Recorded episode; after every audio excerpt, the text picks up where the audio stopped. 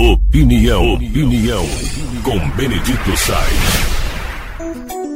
Existe um livro, um conto de Machado de Assis chamado O Alienista. Aí o Simão Bacamarte, ele se apresenta como médico psiquiatra e na cidade ele resolve então identificar todos aqueles que têm problemas mentais e a, tem algum problema de comportamento e todos são colocados na casa como se hospício fosse.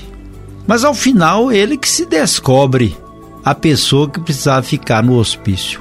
Tem uma, várias metáforas que estão aí em Machado de Assis, mas o alienista já tem um nome, né? Que aliena é a primeira versão e visão que a gente tem. Nós podemos nos libertar de várias maneiras, mas a maioria dos jovens principalmente dos jovens, tem caminhado para uma alienação digital. E essa alienação digital faz com que, principalmente, não se desenvolva o hábito de leitura, nem nas escolas, nem nas casas e nem em qualquer outro espaço. Então existe uma conexão de raridade com a leitura por parte de jovens. Isso está acontecendo em todo lugar. Recentemente foi registrada uma Bienal do, do Livro, uma feira de livros, e cada aluno da escola pública recebeu um voucher, um vale de 50 reais para comprar livros. E todos foram alegres, compraram os livros, escolheram vários livros, às vezes até mesmo sem nenhum critério. E depois foi feita uma pesquisa para saber quantos leram os livros em casa. 70% não leram.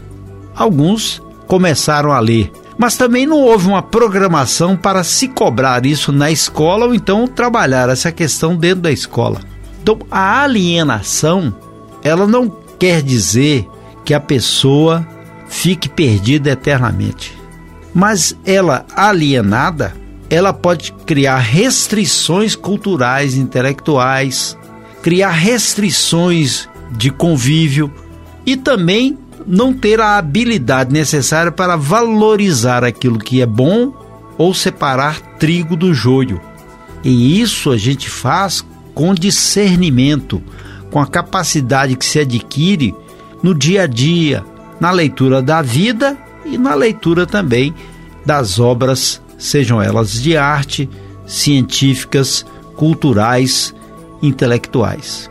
Esse desenvolvimento é muito importante porque existem verdades que hoje em dia não são mais ditas porque as pessoas querem camuflar isso aí e conduzir a vida como se a gente tivesse regras somente aquelas da internet para viralizar ou não.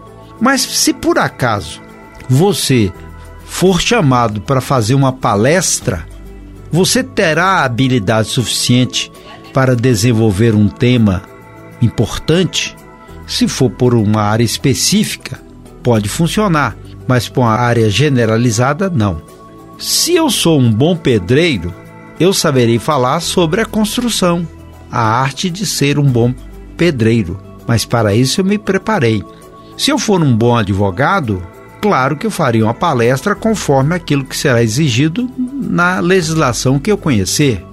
Um bom político, ele observará o mundo e fará uma análise desse mundo para apresentar sugestões ou soluções para tais problemas que ele conseguiu enxergar. Então, cada um na sua área deve desenvolver suas habilidades. Agora, é duro quando você encontra as pessoas que não estão desenvolvendo habilidade alguma e muitas vezes acabam vivendo no assistencialismo ou paternalismo e não conseguem sair daquele círculo e se libertar, porque a alienação ela faz com que você seja prisioneiro de si e dos outros. Daí a necessidade da libertação. E a gente faz isso com análise. Não que os outros possam avaliar a gente, mas que nós mesmos também possamos nos avaliar. E essa avaliação é tão importante que a gente pode criar conceitos para que então a gente possa se libertar da alienação e também como personagem construtor de uma sociedade melhor.